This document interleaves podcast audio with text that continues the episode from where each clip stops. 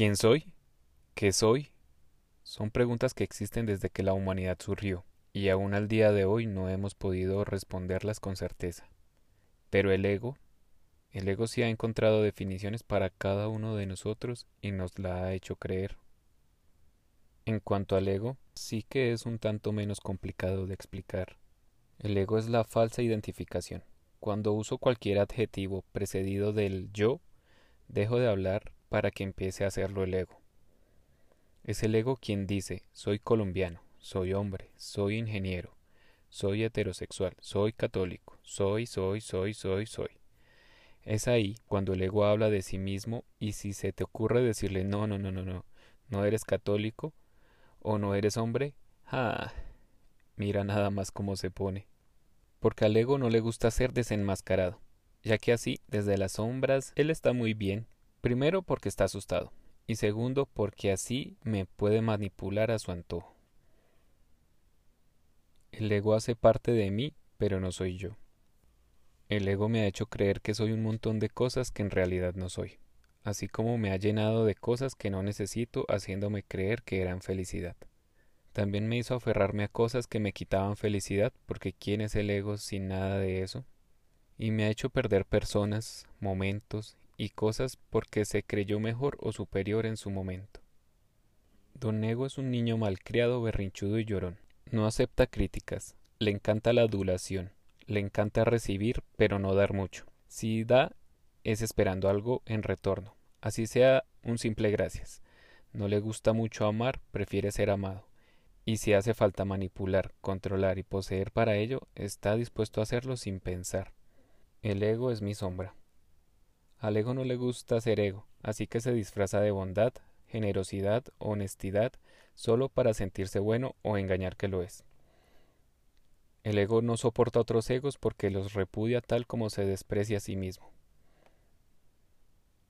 El ego en secreto se siente inferior, pero se comporta como superior minimizando a los demás, para autoconvencerse fallidamente de que lo es. Si esto no le ha funcionado para sentirse un poco mejor de a momentos, entonces opta por enfatizar constantemente su sensación de inferioridad. Estratégicamente se hace pasar por inferior para que otros egos sientan pesar y lo elogien diciéndole que es mejor, que vale mucho, ay, que mereces más, y así. Cada uno tiene su propio ego que lo controla, y esto ha hecho que la sociedad se mueva en ego, por eso hay tanta infelicidad y esquizofrenia a nivel global porque el ego siempre está vacío, el ego siempre quiere más y más y más. Quiere lo que no tiene, lo que ya está no es de su interés. Y nuestra conciencia es tan inmadura y poco trabajada que no le permite al ego madurar tampoco. Y esto sí que hace falta porque a pesar del daño que nos puede estar causando el ego, este no es para nada malo. Es el ego quien siente lo que creemos ser nuestros miedos, es quien quiere nuestros sueños, necesita el amor que perseguimos y quiere conseguir todo aquello que anhelamos, pero no sabe cómo lograrlo. Así que hace berrinche y solo nos aleja de todo eso. Un solo podcast no alcanza para desenmascarar al ego por completo, tampoco para comprenderlo y menos para madurarlo. Mi invitación es que mires hacia adentro y trates de buscarlo, entenderlo y desenmascararlo. Retomando lo que decía hace un momento, Toda frase o palabra pronunciada desde el yo es dicha por el ego. El ego es todo aquello que no soy en realidad. Yo no soy un nombre, no soy un cuerpo, no soy una religión, ni una profesión, tampoco un color de piel. Yo no soy un género, no soy una inclinación sexual, no soy un título, no soy una familia, ni un apellido. No soy mi pareja ni mis hijos. No soy una casa, no soy un carro, no soy una nacionalidad, no soy una empresa. Tampoco soy mis pensamientos, no soy mis errores, no soy mis cualidades, ni mis aciertos. Todo lo que quiera poner después de la palabra soy, no lo soy en realidad. Al final no soy nada. Al final solo soy. El ego también usa etiquetas de pertenencia porque le encanta poseer, pero en realidad nada le pertenece. Nada es mi nada. Al final de todo esto, entonces resultó siendo nada que se pueda poner en palabras. Y esa nada me permite hacerlo todo. Como por tratar de ponerlo en palabras, solo soy presencia. Si lo pudiera explicar de alguna manera, soy conciencia. Soy esa conciencia que atraviesa esta mente y este cuerpo y lo nota todo. Puede ver lo que me pasa y lo que pasa a mi alrededor. Eso como por decirlo de alguna manera.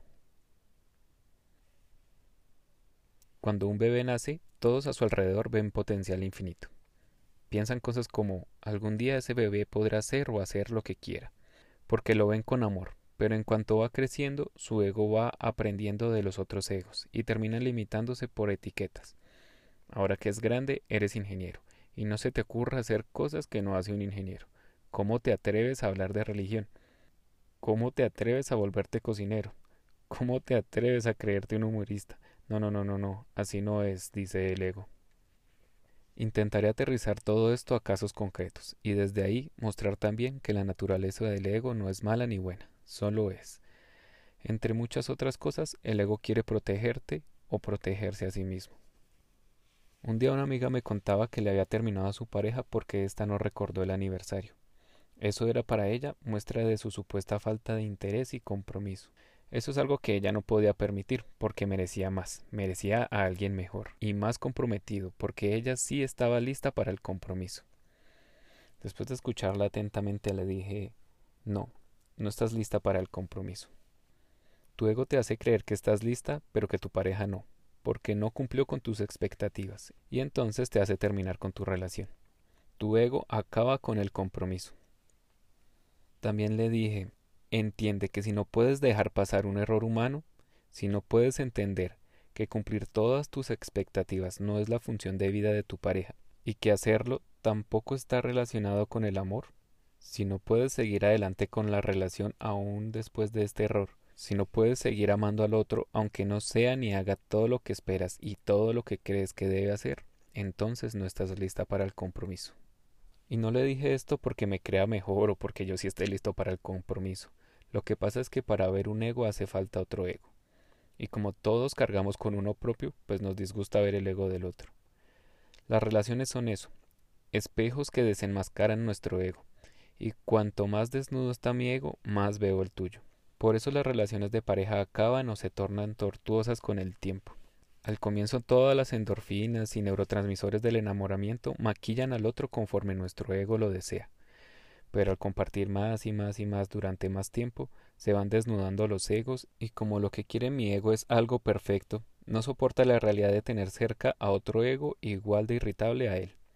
Así que empieza a ver con otros ojos, como con fastidio. Lo que al principio era perfecto, ahora debe cambiar. Cuando actúas con rabia, con fastidio, con venganza, cuando te crees un maestro castigador, es tu ego manejándote. Cuando terminas una relación con el pensamiento de que mereces algo mejor, es tu ego diciéndolo. Y esto no quiere decir que esté mal, solo quiero empieces a entender cómo y dónde obra el ego. Cuando pasas de conocer a alguien o algo porque te crees mejor o superior, también es tu ego. De igual forma, cuando te crees no ser la persona adecuada para alguien, porque no eres tan bueno o esa persona merece algo mejor, también es tu ego. Cuando señalas a tu pareja de presumido, de egocéntrico, de testarudo o de falto de compromiso, solo es el reflejo de tu ego. Ese es el ego. Nos cuenta historias chimbas para arruinarlo todo. Es el maestro del engaño cuando no ha madurado ni se ha desenmascarado. Un día en proceso terapéutico descubrí que en mi vida había hecho muchas cosas que no quería por miedo a la desaprobación. Mi ego temía ser desaprobado. Cuando lo pude ver con claridad no tardé ni un segundo en sentirme mal, por haberme permitido ir en contra de mí mismo por ese mismo miedo del ego. Y ahí estaba el ego de nuevo, pero ahora con otra historia, haciéndome sentir culpable por permitir que él me controlara. Y entonces estaba controlando mi estado de ánimo otra vez. Eso hace el ego, te cuenta historias. Seré feliz cuando tenga aquello, cuando vaya a tal país. No seré feliz si no hago esto o aquello. No soy feliz por culpa de aquel, aquel o aquel. No soy suficiente o valgo mucho para este o este o este. Solo ejercitando la conciencia para estar presente en el aquí y el ahora se logra un día empezar a escuchar estas historias del ego como lo que son, puros cuentos y desde la conciencia podrás cambiarle la narrativa al ego y así hacerlo madurar. No pretendas nunca eliminar al ego, porque quien quiere eliminarse del ego es el ego mismo. En esta trampa del ego han caído muchos religiosos, motivadores y coaches que se creen que hacen todo por puro amor y por pura luz. El ego lo debes hacer crecer, volverlo tu aliado, porque resulta que es él quien quiere que hables a la perfección otro idioma, que seas cada vez mejor en tus estudios o tu trabajo. El ego también quiere que estés saludable, vestido como a ti te gusta, que vivas como te gusta, que crezcas y vivas maravilloso, que aportes a los demás como más te gusta. Es el ego quien odia los lunes y te quiere hacer emprender, pero por su inmadurez también es el que se queda viendo series hasta largas horas de la noche y no te deja leer. Y luego te hace sentir culpable por haber hecho todo eso. El ego en el fondo te quiere grandioso, con una vida grande según lo que eso signifique para ti. Pero solo ten cuidado. No creerle el cuento que necesitas eso para ser feliz o para estar completo es vital. El ego solo puede crecer tanto como se crece en amor, y cuando estos dos trabajan en conjunto se logran cosas muy tesas, pero estas cosas las creas desde otro nivel de conciencia y de plenitud. Por ejemplo, con un ego inmaduro y sin amor le das obsequios a tu pareja para enamorarla más y que ésta te ame más. Inconscientemente le estás dando una deuda, porque a un nivel muy profundo lo haces por ti. Tu ego quiere que te ame más, que te diga que eres maravilloso, Quiere que parezcas la mejor pareja del mundo. Quiere que se lo agradezcan. En últimas lo haces por ti, disfrazado de que es por tu pareja. Pero cuando tu ego está trabajado y también tu amor, le das un obsequio a tu pareja porque sabes que eres valioso y tienes mucho para dar. Por lo tanto le quieres dar lo mejor de ti porque le amas, porque le quieres ver feliz ya que tú eres feliz. No necesitas que te diga gracias, lo haces porque amas hacerlo y porque para tu ego se siente una chimba dar lo mejor de sí mismo, y sabe que no necesita nada a cambio porque ya te amas a ti mismo. En este último caso estás dando un regalo verdadero, ya no es una deuda, no estás endeudando a la otra persona contigo. Y pues la otra persona verá qué hace con lo que le diste. Tú lo diste con amor y porque se sintió genial todo el proceso desde que pensaste en dar el regalo hasta que lo entregaste. Cuando se trata de nuestro cuerpo pasa igual. Con un ego inmaduro y sin amor empiezas a ir al gimnasio y a someterte a dietas muy duras porque no te gustas a ti misma y crees que serás feliz cuando tengas el cuerpazo. También puedes optar por cerrarte y pensar que así estás bien y odiar a quienes cuidan su cuerpo pensando que tú sí te quieres tal cual eres y los que se están esforzando en el gimnasio entonces ellos no. Pero con un ego trabajado en amor te entrenas porque te amas y amas lo que entrenas. Amas tu cuerpo, por lo tanto lo cuidas, y amas lo que puedes hacer también con tu cuerpo. Quieres que esté en su mejor versión, cualquiera que ésta sea, porque te lo mereces. Y no solo una mejor versión en apariencia, sino en habilidades y en salud. Quieres que tu cuerpo no enferme con facilidad, que te dé energía cuando requieras que te la entregue. Y claro, que esté en su mejor condición biológica posible, pero porque te amas. No es para que cuando esto ocurra te aceptes y ahí sí puedas amarte y esto se hace transversal a todo en la vida, el dinero, la profesión, la espiritualidad, los amigos, la familia, etc. Desde ese grado de conciencia se obtienen resultados diferentes porque tus intenciones vienen de un sitio distinto. Entonces, no niegues ni rechaces tu ego, abrázalo fuertemente. Cuando aceptas tu sombra y la abrazas con fuerza, también abrazas tu luz, porque recuerda que están unidas. Y ahí empieza el amor propio. Y cuando te amas profundamente no te crees ni más ni menos que los demás, solo te amas. Creerte más que alguien es muestra de una baja autoestima, al igual que creerse menos, pero está enmascarada con narcisismo y engaña haciéndose pasar por amor propio. Cuando te amas profundamente te conoces, sabes que puedes herir, sabes que puedes ser tóxico, que puedes ser controlador y destructivo, pero no te lo permites porque te amas, y trabajas tu ego para conseguir lo que quieres desde el amor y la responsabilidad, ya nunca más desde el capricho y el victimismo. La sombra se acepta, se ama y se hace crecer, mas no se le avienta al del frente, porque al aceptarla, aceptas también la sombra de los demás. Entonces ya no juzgas, ya no menosprecias y tampoco vanaglorias a nadie. Cuando te ves como un todo, pones al ego junto con tu amor al servicio propio y al servicio de los demás. Recuérdalo muy bien. La sombra se abraza y se hace crecer, mas no se le avienta al otro.